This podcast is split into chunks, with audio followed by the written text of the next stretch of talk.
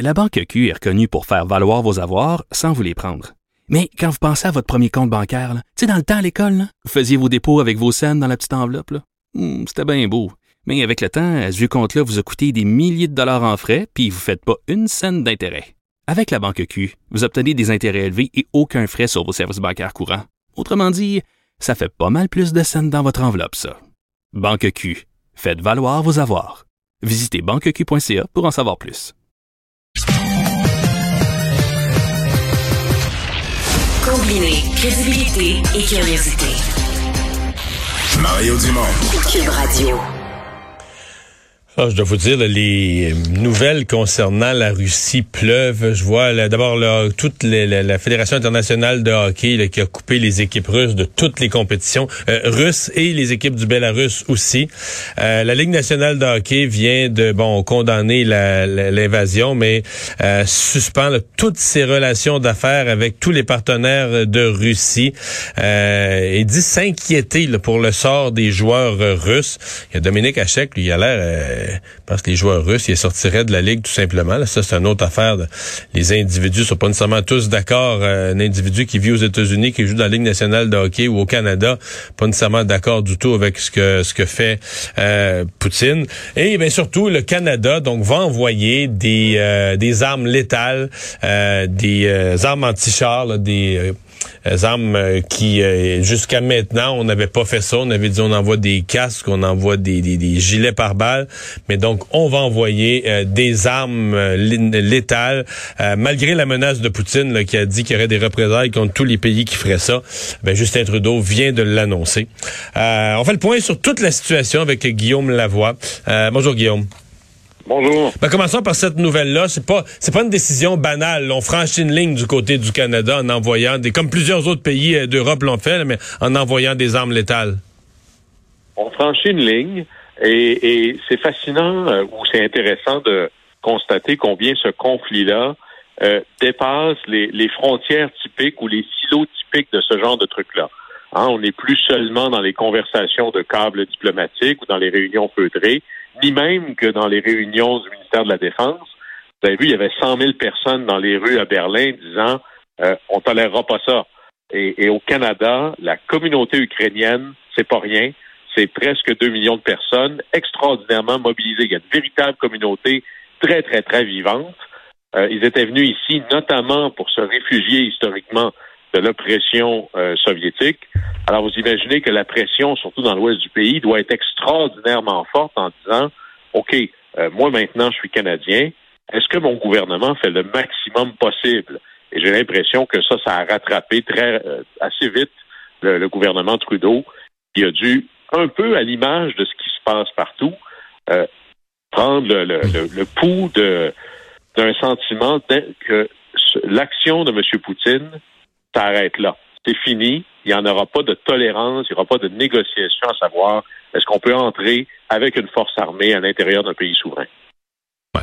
Parce que là, euh, bon, le Canada, c'est pas, pas le plus gros pays avec la plus grosse contribution, mais ça s'ajoute quand même euh, 650 millions ou 600 quelques millions en dollars canadiens de matériel militaire envoyé par les différents pays euh, d'Europe, dont euh, des avions, là, des avions de chasse polonais et roumains payés par l'ensemble de l'Europe. Ils ont mis le cash sur la table, puis ils ont dit là, vous allez donner des avions. C'est des pilotes ukrainiens. On n'envoie pas de militaires, c'est des pilotes ukrainiens, mais on donne tous les types d'équipements euh, des, des, des, armes anti-chars jusqu'aux avions. Euh, c'est une, c'est une armée ukrainienne euh, revigorée sur le plan de l'équipement. Déjà qu'ils ont du moral puis ils ont du courage, mais sur le plan de l'équipement, d'ici quelques jours, ils vont en avoir davantage.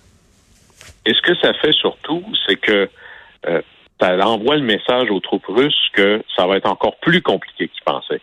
Là, c'est pas seulement la résistance de ah, je me pointerai pas quand ils vont prendre les présences, c'est il n'y a rien de pire pour une armée que de faire euh, ce qu'on appelle une, guérilla urbaine, ou de faire face à une, force qui résiste, qui est cachée euh, au détour des, bâtiments, qui est cachée quelque part dans un corridor. Et en plus, là maintenant, ils n'auront plus des tirs-poids. Ils vont avoir potentiellement des missiles pouvant euh, arrêter et détruire des chars d'assaut. C'est un peu comme ça d'ailleurs que les États-Unis avaient contribué avec d'autres partenaires à l'enlisement complet des forces russes en Afghanistan. Vous aviez des gens qui étaient à dos d'âne, qui se promenaient avec des missiles qu'on pouvait porter à l'épaule et qui faisaient éclater en plein vol des avions qui coûtaient 20 millions de dollars. Alors tout ça redevient aussi... Les, les Moudjahidines, hein, qui étaient pas peureux non plus, là. Non. Et il y, a, y a plein de premières qu'on est en train de franchir ici là, qui sont sidérantes. Moi, j'ai travaillé à l'Union européenne. Si vous m'aviez dit un jour que l'Union européenne, qu'il n'y a pas de véritable juridiction dans la défense, ça reste quand même assez proche de la juridiction des États membres, de son propre chef déciderait de donner de l'argent et des armes à un autre pays qui en plus n'est pas membre de l'Union, j'aurais dit on est dans la politique fiction, fermez votre roman de Tom Clancy, c'est pas possible. Et la Suisse, et l'Allemagne, la, la Suisse, son budget militaire. Ouais, et la Suisse, toujours, toujours, toujours neutre, euh, qui participe aux sanctions? Alors, et c'est probablement ça la, la, la, plus grande erreur stratégique de M. Poutine ici, c'est d'avoir frappé tellement fort qu'il a enlevé toute possibilité de ses adversaires d'avoir des réactions, je dirais, mesurées ou tempérées, ou dans certains cas, ça ne nous dérange pas tant que ça. Et là-dessus, la contribution d'un pays comme le Canada, c'est pas seulement au niveau diplomatique, au niveau bancaire, au niveau militaire, c'est que nous, on a un peu, quel était notre rôle dans la Deuxième Guerre mondiale? C'était de nourrir les troupes, littéralement. On produisait de l'aluminium pour faire des avions pour les Alliés. Dans l'Ouest canadien, on faisait du blé pour nourrir les, pour nourrir les troupes. Vous savez que l'Union européenne, c'est au moins la moitié de son blé, de son maïs, qui vient de la région Russie-Ukraine. Juste la Russie et l'Ukraine ensemble pour le blé, c'est 18% du blé du monde entier. Alors nous, est-ce qu'on est prêt à dire, ben écoutez, on va on va s'arranger pour que vous manquiez pas de trop de denrées essentielles à des prix relativement acceptables.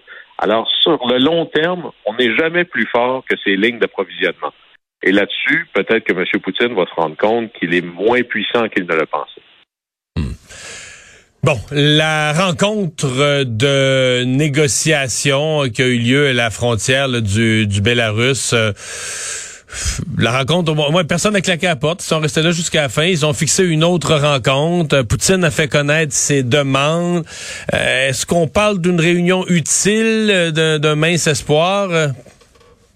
Ben, c'est toujours utile. Il euh, n'y a rien de pire que s'il n'y a pas de canaux de communication, euh, à tout le moins derrière des portes closes. Là, on a des choses. Le problème de ces rencontres-là, c'est que soit ça augmente les attentes, ou ça rend la possibilité de reculer encore plus difficile. Et personnellement, moi, c'est ça qui m'inquiète. Quelle est la voie de sortie pour M. Poutine euh, afin qu'il euh, puisse sauver la face quelque part? Et là, l'idée ici, c'est pas de dire ah ben je veux pas aller jusqu'au bout, euh, mais il y a un danger à être des mauvais gagnants, à créer des problèmes plus tard, à créer un ressentiment tel que ça aurait l'air d'une défaite, pas seulement pour M. Poutine, mais pour l'ensemble du peuple russe. Et là, M. Poutine lui dit, ben moi, mes conditions de base, c'est presque, vous reconnaissez que finalement, il y a des morceaux qui sont à moi. la Crimée, ça c'est une chose, mais le reste de la région, exiger que l'Ukraine ne se joigne pas à l'Union européenne ou à l'OTAN, peut-être qu'avant la crise, c'était envisageable, mais mettez-vous un peu dans la peau des Ukrainiens, qui, eux, risquent littéralement leur vie sur la base qu'ils ont le droit de faire ces choix-là eux-mêmes. Même le, le président ukrainien qui réclame, et là, là-dessus, je pense qu'il pousse un peu, je veux tout de suite être euh, admis comme membre de l'Union européenne. Alors, les attentes montent, même du côté ukrainien. Ouais, et, dans les attentes de, ouais, euh, dans les attentes de Poutine, vous n'avez pas encore nommé la plus inacceptable, à mon avis, c'est de remplacer le gouvernement, qui dit dans ses dénazifiés, son langage à lui, là, comme si le gouvernement en place était naziste, qui est complètement sauté, mais euh, nommons ça comme l'objectif de débarquer le gouvernement. Or, c'est quoi ça dans une démocratie de dire ben on enlève le gouvernement élu par le peuple et pour le remplacer par qui? Par un gouvernement choisi par Poutine, tiré au sort dans un sac? Ou on refait des élections mais si le peuple veut avoir le euh, Zelensky qui est extrêmement populaire présentement, si le monde veut le revoir, c'est quoi? On, interdit aux électeurs de choisir euh, tel parti, tu sais, c'est cette condition là, je, je, la sens pas du tout, je vois pas où ça peut mener. Ah non, là-dessus euh, si c'est ça la condition de départ, c'est sûr qu'il y aura pas d'entente. Euh, il pourrait y avoir, j'appelle des, petits accords sur le côté, euh, une suspension de certains combats à certains coins très précis pour permettre, par exemple, l'évacuation des blessés ou l'entrée de personnel ou d'équipement médical. Ça, ça pourrait être envisagé, mais à la fin, Et c'est pour ça que le fait d'aller s'asseoir à une table comme ça, ça ne fait de sens que si on continue l'ensemble des autres moyens de pression, militaires et autres. Et là, là-dessus, euh, M. Poutine est peut-être en train de gérer une guerre militaire, mais il doit avoir euh, une préoccupation grandissante au niveau économique. Là. Et comme son pouvoir à la fin, et c'est particulièrement russe, ça. En Russie, notre pouvoir n'est pas tellement fonction de combien je suis populaire dans les sondages. On n'a pas très peur de la prochaine élection. Non. Depuis le temps des tsars, ça a toujours été la clique qui se trouve un dirigeant. Alors, il y avait un tsar qui est un empereur ou un roi, soutenu par la noblesse. Et ça, c'est les très riches. Et quand la noblesse t'abandonne, ben, ton pouvoir est sur du temps emprunté. Alors, la clé c'est les oligarques, c'est les super riches qui contrôlent les empires industriels, euh, les empires financiers de la Russie, qui sont eux-mêmes extraordinairement riches parce qu'on s'est nourri à même l'avoir du peuple. Si ces gens-là disent maintenant je perds de l'argent, ça veut dire ben Vladimir Poutine pour moi n'est plus utile. Et je pensais jamais dire ça, mais peut-être que la position politique de M. Poutine est beaucoup plus faible maintenant qu'elle ne l'était avant l'invasion. C'est sur quoi j'ai de la misère à me faire une idée. Puis je parlais tout à l'heure avec un, économiste qui connaît ces questions-là.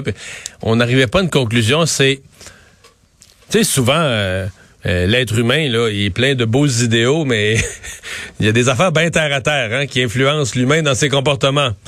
Et les oligarques, oui, ont leurs grandes entreprises, des milliards en jeu, euh, des entreprises dans le secteur de l'énergie, des transports, du pétrole, etc., etc.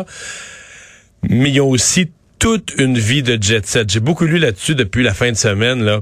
Euh, la plupart ont deux, trois maisons, une dans le sud de la France au soleil, un gros appartement, un penthouse à, Londres, euh, des installations en Suisse, des places en Suisse.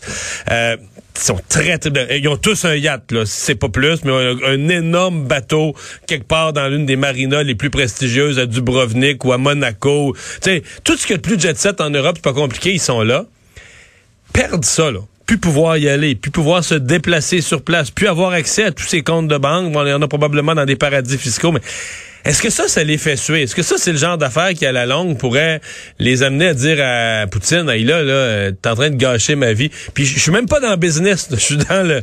Ah oui, absolument. Moi, moi, je pense que ça compte beaucoup. Euh, c'est des jouets pour les grands enfants milliardaires. Il y a du symbole là-dedans. Prenez par exemple Uralkali, qui est un très grand groupe minier en Russie. Ben, le patron de ça s'appelle Mazatine. Et lui, il a un fils. Il aime ça faire de la Formule 1. Alors, il est devenu le commanditaire d'une équipe de Formule 1. Et par hasard, ben, il finit toujours dernier, mais il fait de la Formule 1. C'est ça. Alors, ben, mon fils sera un des deux pilotes. Et là, whoop, ben là, son fils, il fait plus de Formule 1 parce qu'ils ont été sortis de la Formule 1. Évidemment, son fils aussi. Alors, il y a du symbole, il y a de la fierté mal placée.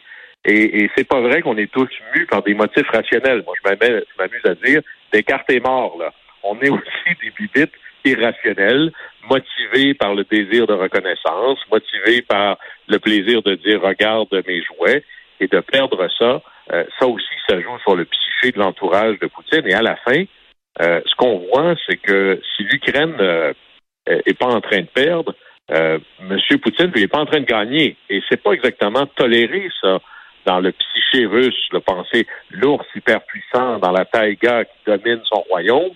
Ben là, euh, on pourrait même dire que si c'est pas un vrai pays, comment ça se fait qu'il est capable d'empêcher la très puissante armée russe de dominer?